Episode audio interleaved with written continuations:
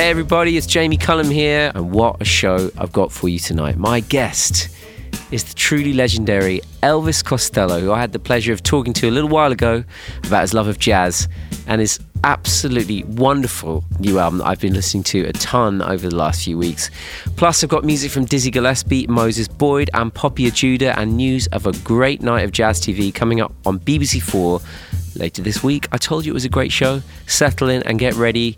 We'll get started tonight with some Mel Torme from 1960. This is Too Close for Comfort. Be wise, be fair, be sure, be there, behave, beware. Be wise, be smart, behave, my heart. Don't upset your cart when she's so close.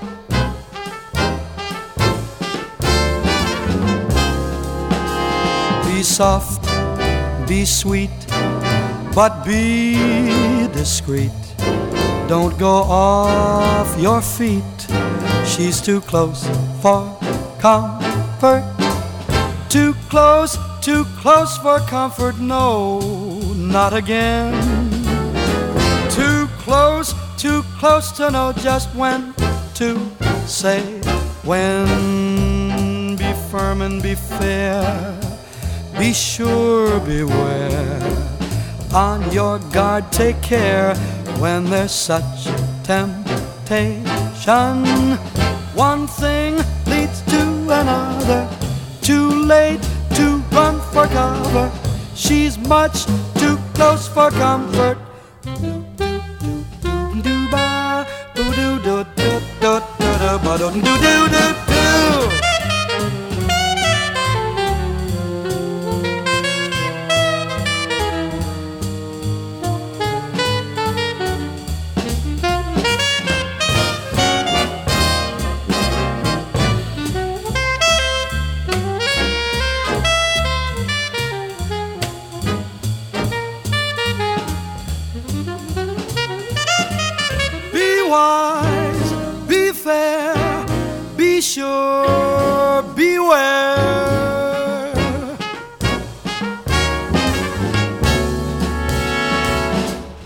On your old thinking cat, boy, cause if you don't look out, you will find that you are much too, too close for comfort. You're heading for a mishap, boy. The first thing that you know, she will have you up that old tree. She's too close for comfort. Too close,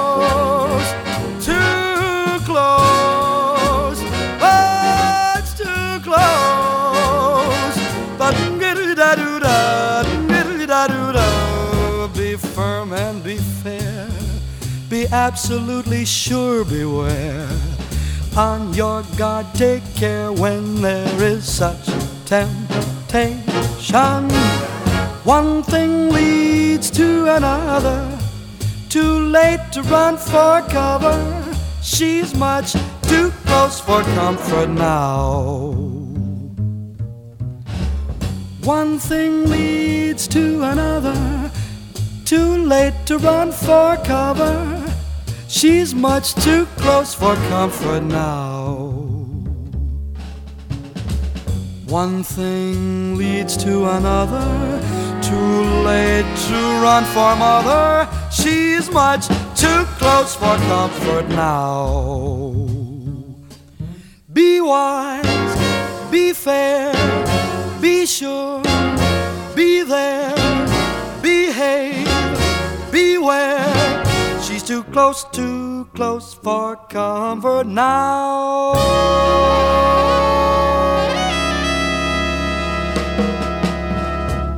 Mel Torme and Too Close for Comfort, arranged by Marty Page. And uh, I covered that uh, and that exact arrangement actually on my album Pointless Nostalgic many, many years ago. Uh, the musician, bassist, and arranger Geoff Gascoyne introduced me to uh, how wonderful Marty Page's arrangements were. And uh, he arranged that for a small band for me to play and sing to uh, on my album Pointless Nostalgic. And I've just always loved the way that whole arrangement fits together, like a beautiful puzzle piece, uh, a beautiful uh, dance of an arrangement and a tune. Now, one of the last people I had the chance to interview face to face on this show before everything changed this year was the wonderful Emma Jean Thackray. Uh, it was around the time she released her wonderful EP Rain Dance. I Thought it was a great time to play something from that again. Here it is. This is Emma Jean Thackray and Movement. Ladies and gentlemen, bienvenue au Jamie Cullum Show sur TSF Jazz.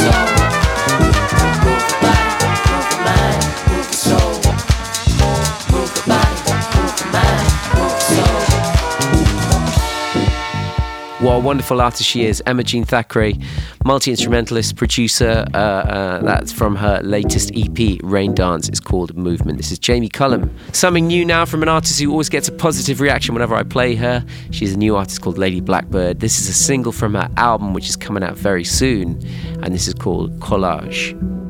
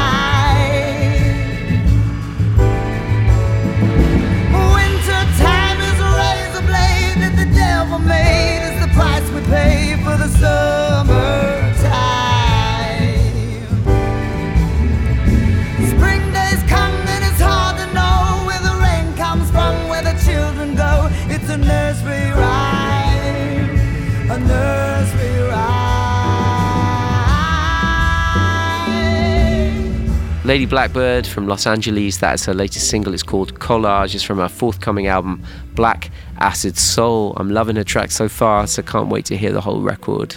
I know you are too. Coming up very soon is that interview with Elvis Costello. God, it was such a pleasure to talk to him uh, here in my studio where I'm doing the show now. Um, it was on the computer, of course, uh, you know, video call. We didn't have. I literally could have talked to him for weeks. I'm such a fan of his. Him, amazing amount of music he's produced in his career, the breadth of what he's capable of, the people he's worked with. Uh, but it was great also to discuss his new album, Hey Clockface, which is a really if you're a fan of Elvis Costello's, um, it is an album that brings together many different sides of his career into one record. Uh, and also, of course, he has a lifelong love and deep knowledge of jazz. His father was a jazz musician. His mother was a huge jazz fan who worked in a record store. Uh, he's also worked with some of the great names of jazz. And of course, he's married to one of the greatest jazz musicians on planet Earth, Diana Krall. You can hear that interview right after this. Sonny Stitt and Dizzy Gillespie on the sunny side of the street. Boots,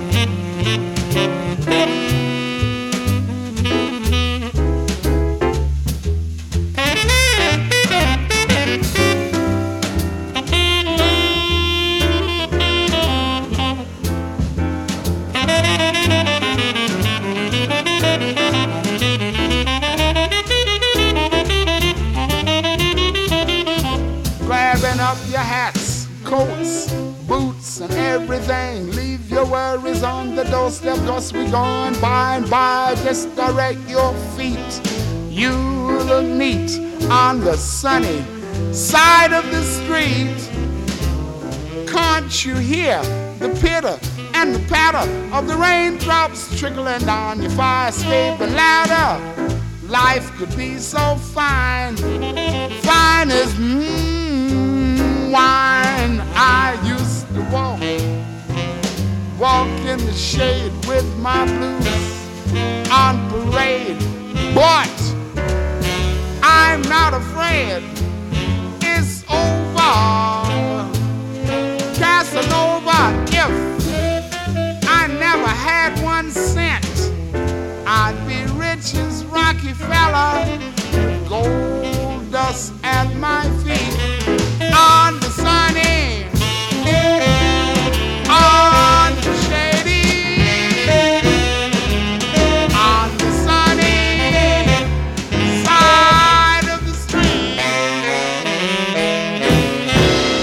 Le Jamie Cullum Show sur TSF Jazz.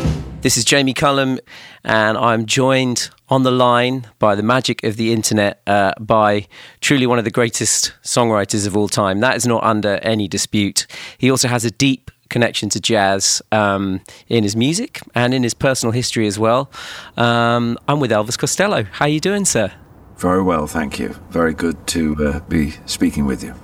And also, I've been really lucky to have an advanced copy of your new album, Hey Clockface, which has really, really nourished me uh, at this time. It's a, it's just an incredible record, and it seems to, it, it seems to encompass um, many aspects of your musical life in one record, um, to me at least. And I'd be really interested to, to, to hear if, if, if, if you think that too.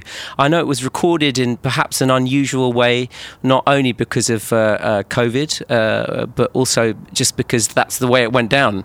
I feel like I got on the wrong bus on my way to work and ended up in Helsinki. You know, I mean, the idea that you would go to Helsinki one day to record seems incredibly outlandish. Now we can't go to the corner for a paper, you know. But I did. This was in February. I wanted to go somewhere where I could go back to the feeling that I had when I made my first record, and I didn't have a band, I didn't know what I was doing. So those two things, if I go on my own, it's pretty certain there's going to be a, a, a healthy degree of amateur chaos to it, because I don't play any instrument very well, but I know what I wanted to, to hear on these songs and that's the sound that we made over three days there. Then I went to Paris.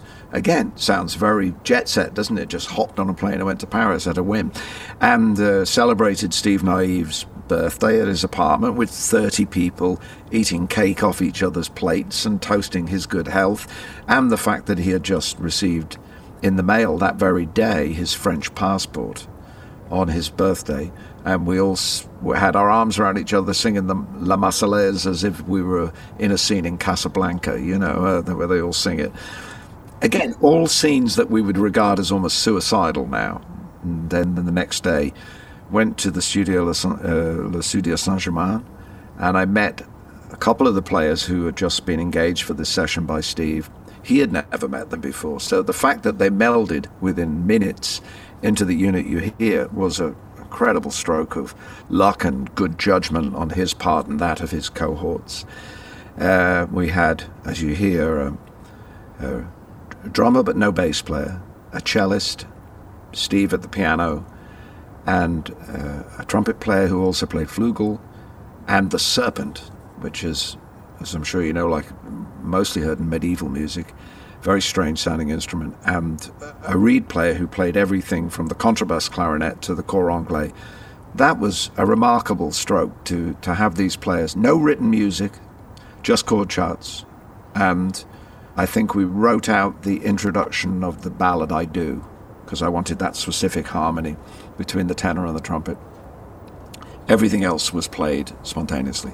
You just made reference to the song I Do, Zula's song, which um, it's interesting. Even before I knew much about the album, it, it felt like a kind of yearning Parisian chanson to me, uh, and, and it just it just really had that feel, and it's it's beautifully it's beautifully orchestrated. Um, but now that you, say it, I, I, guess it does feel very spontaneous, just with wonderful players who just know how to make a song sing.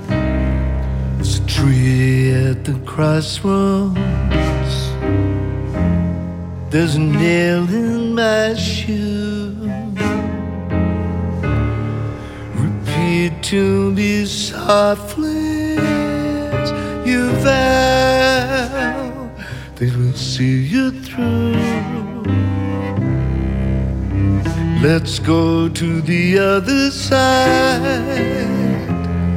and take in the view, our eyes will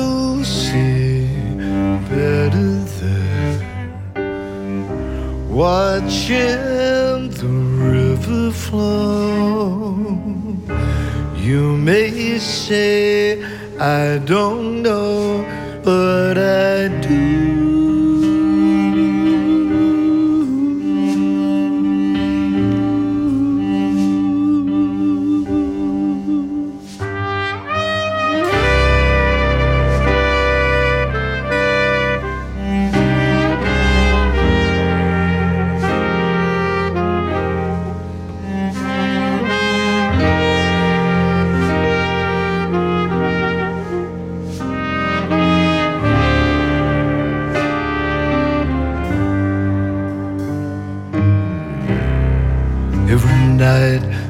Starless.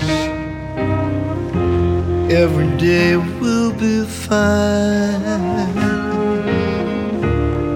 Each hour will be peaceful as the winds make the river slow.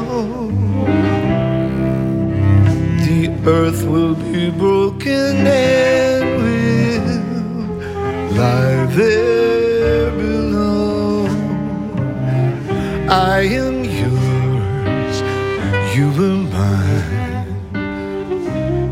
Long for longer is a crime. You may say I don't lie, but I do.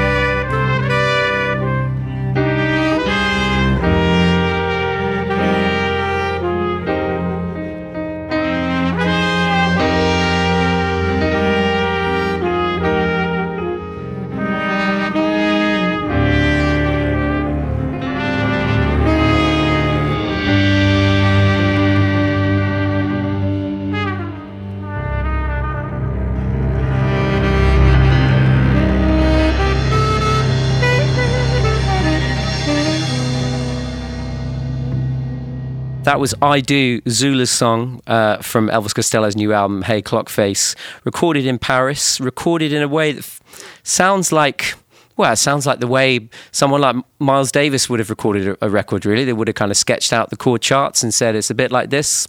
I might be one of the few um, uh, of, of, your fans who discovered your music really through albums like the Juliet Letters and North. I heard the Juliet Letters and I loved it. And then I heard you interviewing Marian McPartland, and I, I knew you had a deep relationship to jazz uh, quite quickly. And then when I read your uh, autobiography, I realized not only are you the son of a jazz musician, but also a, a, a well, a family of, of, jazz lovers. Your mother was a uh, worked in a record store, and she loved jazz. So this is this is music that was um, was absolutely you were exposed to from the youngest age possible, right? Yeah, my mother, her first job when she was, I think she was, you know, fourteen, was in a record shop and you had to, of course, learn what was in the catalogue because there was no computer to look it up on. the fact that she liked dance band music and then later that developed into a love of jazz. My my parents probably met because of my their mutual love of jazz because my dad found out, hey, there's a girl that works in Bennett's record store that knows who Lennie Tristano is. You know, I mean, that's there's not there weren't a lot of people in Liverpool that knew that. That is perhaps why I think music was cherished. And it's true that you probably would hear the similar story from the Rolling Stones about blues records or from people in beat groups in the early 60s about R&B records that influenced the way they sang or played. Certainly true for me, but I did have a shelf of records to access, predominantly vocalists, because that's what my father became. But he had been a bebop trumpet player. He was the Birkenhead's only bebop trumpet player, you won't be surprised to hear, you know. Um, anybody that's ever been to Birkenhead, it's amazing there was even a jazz club, you know, or any club really, you know. But obviously, it was a different time. Is there a jazz record that we could play on the show now that um, takes you back to what you might have heard coming off your parents' record player that you probably wouldn't have heard in someone else's house? Koko. Yeah. Parker Miles Davis. Yeah. Jamie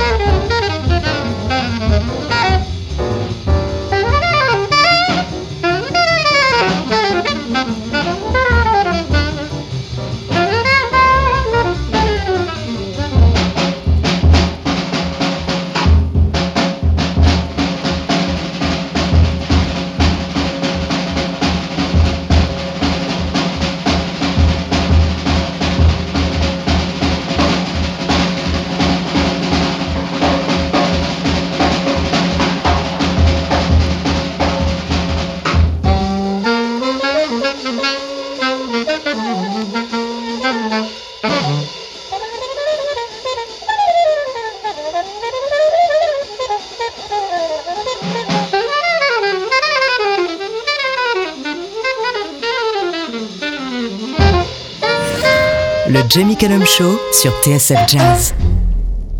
That was Charlie Parker and Miles Davis, Koko. Uh, it's Jamie Cullum with Elvis Costello in Vancouver, sitting on his back porch. Um, and actually, on this uh, particular record, I think, you know, when I hear the Helsinki sessions that you do, they're like totally in their own world, those Helsinki songs. They have elements of the punk, the rock, the, the, the there's electronic elements, there's crazy kind of beatboxing sounds, there's, there's an off kilter kind of psychedelicness to them the fact that you know No Flag doesn't have a bass until the chorus is kind of unusual for a rock and roll record. But you know, if you check the credits, Elvis Presley's first record was a bass player and a, another guitar player, electric guitar, and no drums. And nobody, you know, that's just what they had, so that's how they made the record.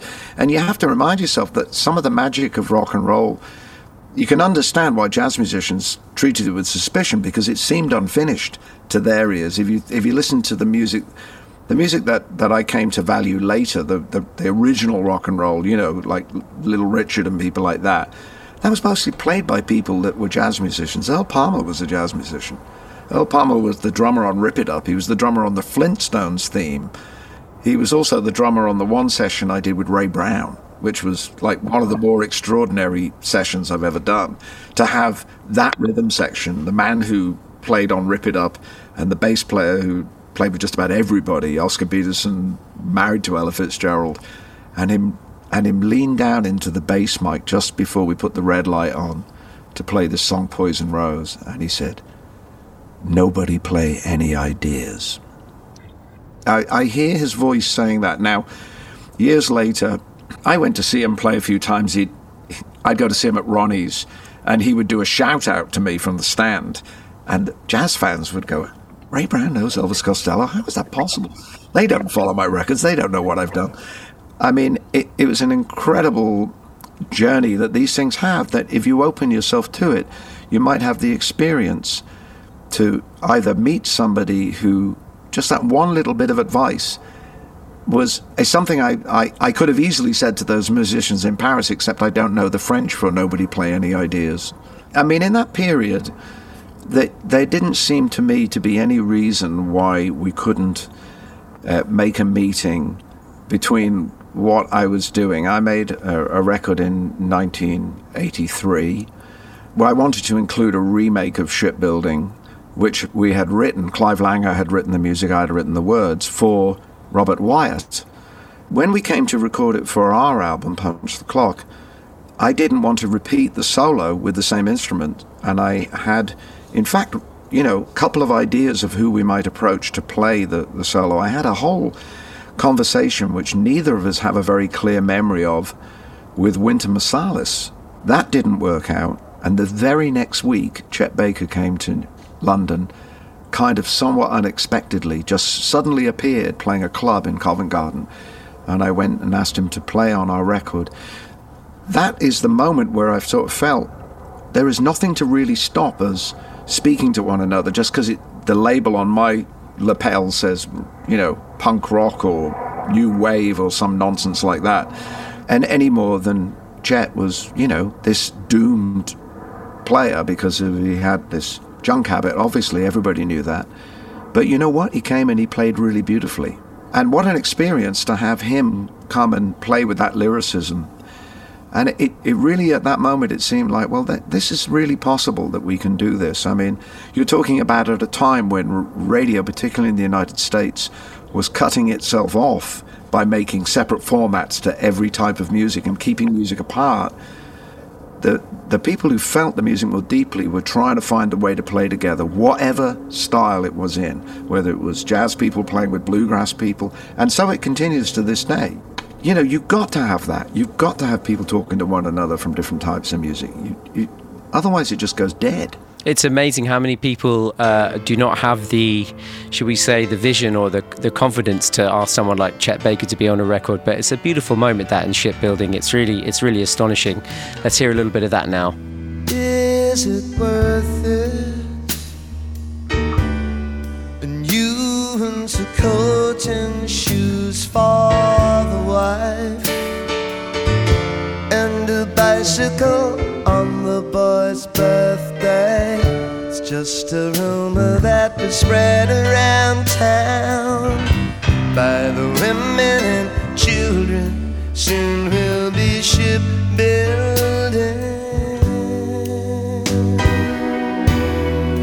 Well, I ask you. The boy said, Dad, they're going to take me to task but I'll be back by Christmas. It's just a rumor that was spread around town. Somebody said that someone got killed in for saying that people get killed in dance out of this ship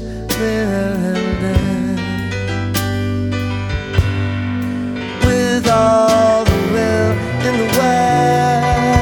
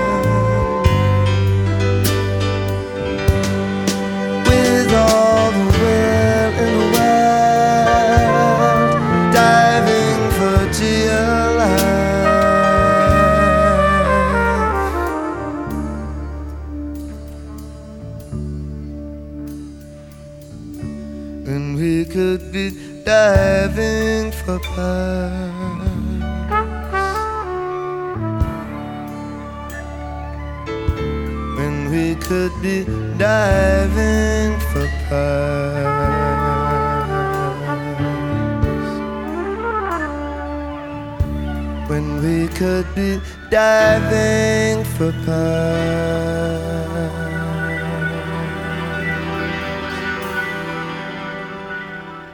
That shipbuilding from Elvis Costello featuring trumpet of yeah of Chet Baker sounding so that's as that's as good as he ever sounded at that period of his career as well. You know, I'm going to take us back to uh, Hey Clockface right now because there's there's so many songs in here that uh, as I said I've really been living with it and, and there's a ballad on this album. uh, It's called Whirlwind. It's, I, it's currently one of my favourite songs I've ever heard from you. Absolutely, it really spoke to me this song, and um, I thought for a minute you may have written it with with Bacharach for a second because it has that kind of feel to it. But has is, was was Whirlwind a new song, or uh, had it been one you've been working on for a while? Whirlwind is an adaptation for me to sing of a melody that I orig- originally wrote and will appear in a different form in the musical, which should be opening about now, but of course, because of the, the pandemic, we are just continuing to workshop. We've been working on this musical for four years or more now.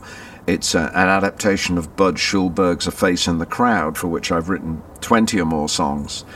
Uh, When I came to do this, um, uh, to plan this session in Paris, I adapted this melody so that I could sing it. Uh, could adapted the, the lyrics a little bit to, so that I could sing it.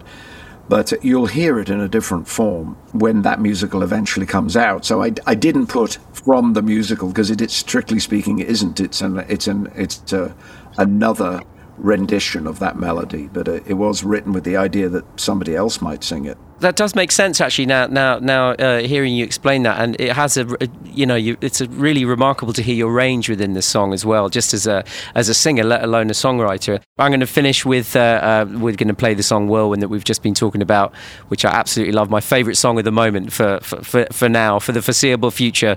I wish I wish we had more time, but uh, it's such a pleasure to speak to you, Elvis, and I really love this new record. Thank you so much. It's been a real pleasure. I'm sorry I was late. We might have been able to talk a little longer, but we can. But then we have some things to talk about on the next occasion, don't we? Elvis, look after yourself. Say hi to Diana from me, Hey, well, yeah. and I'll see you soon. I came out to this town to seek a new career, or just another kind of whirlwind than one that brought here. stare up through the ceiling, past the plaster and the paint, considering the stars that shine and flare and fall before the spend. How could you know?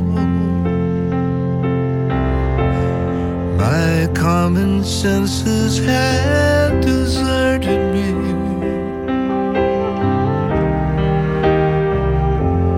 On certain nights, when other gentle-handed guarded me. But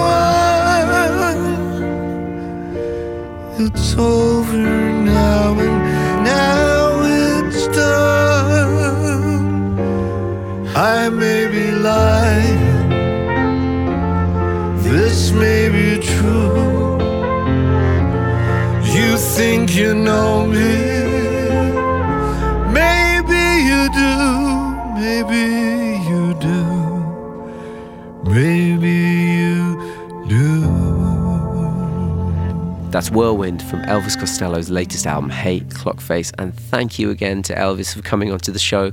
Hope I can get you back on the show someday for a longer interview, but wonderful, wonderful. And I hope you enjoyed that.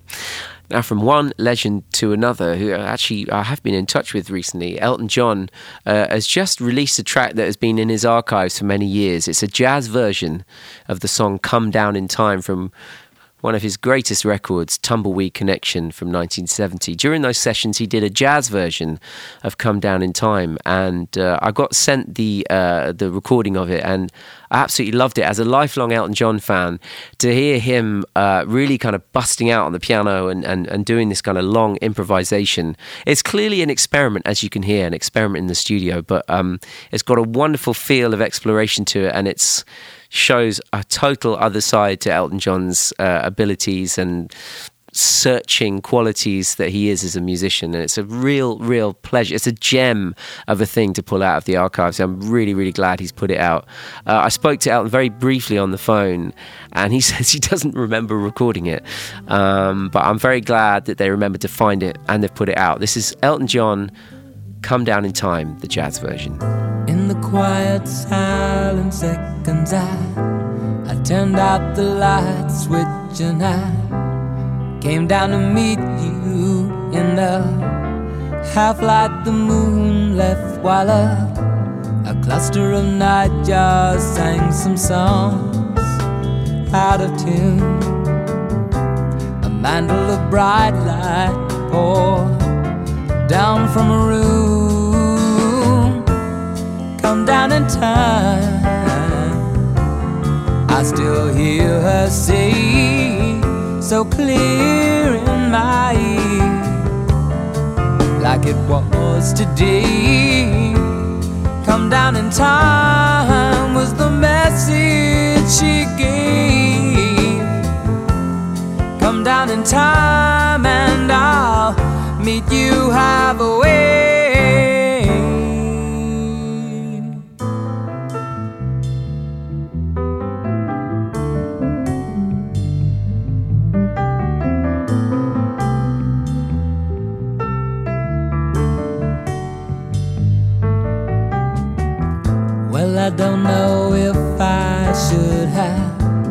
Heard her as yet, but a, a true love like hers is a hard love to get, and I've, I've walked most all the way, and I, I ain't heard a call, and I, I'm getting to thinking if she's coming at all.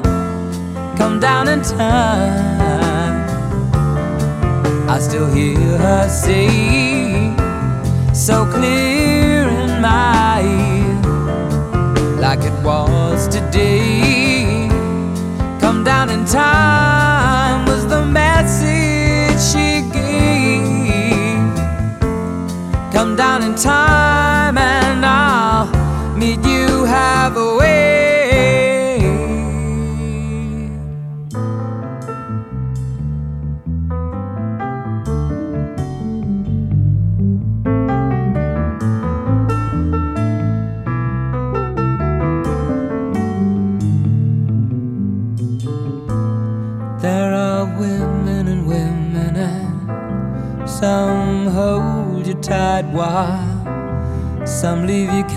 counting the stars in the night. That's Elton John from 1970. Come Down in Time. He recorded that while uh, he was uh, uh, making the album Tumbleweed Connection, and I'm so glad that's got re released. Um, wonder if there's anything more like that in the archives. We should ask him. Give away all my colors. I'm left with blue. Can't handle your darkness, but they want all the shades of you.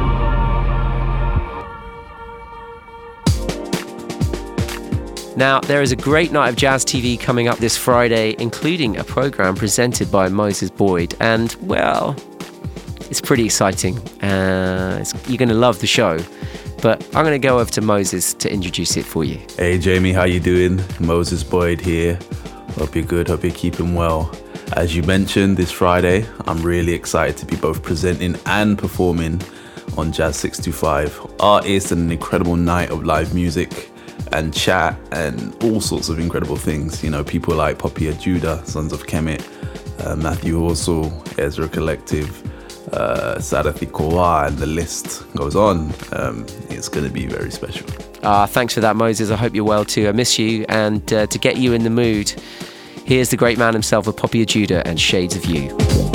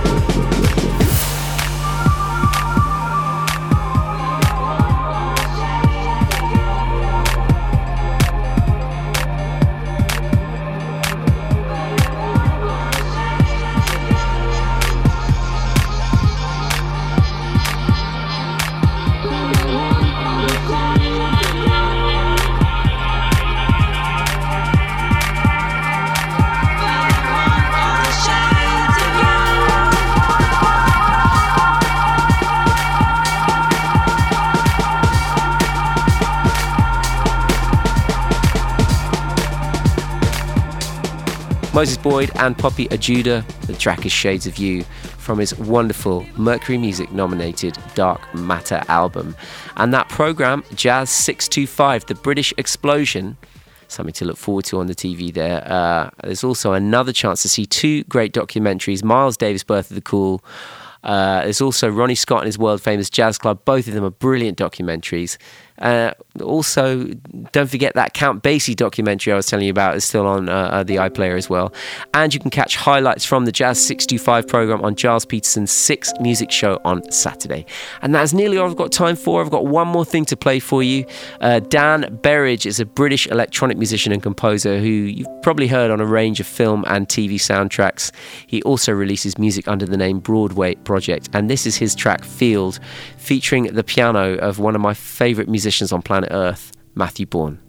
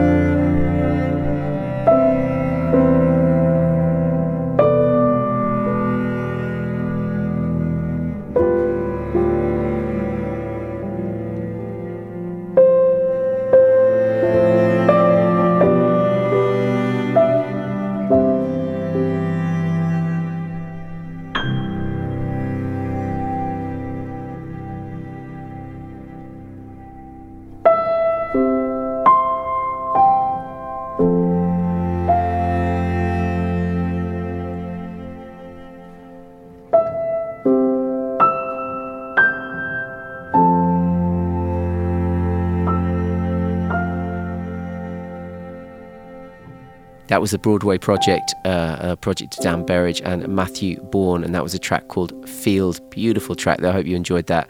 That's all I've got time for on the show. Thank you for joining me. Thank you again to the wonderful Elvis Costello. If you missed any of that interview and you want to hear it again, don't forget you can download it and take it wherever you go. J'espère que le show vous a plu. Le Jamie Cullum Show sur TSF Jazz. Moi, j'amène les disques et vous, vous vous chargez de l'apéritif. That's.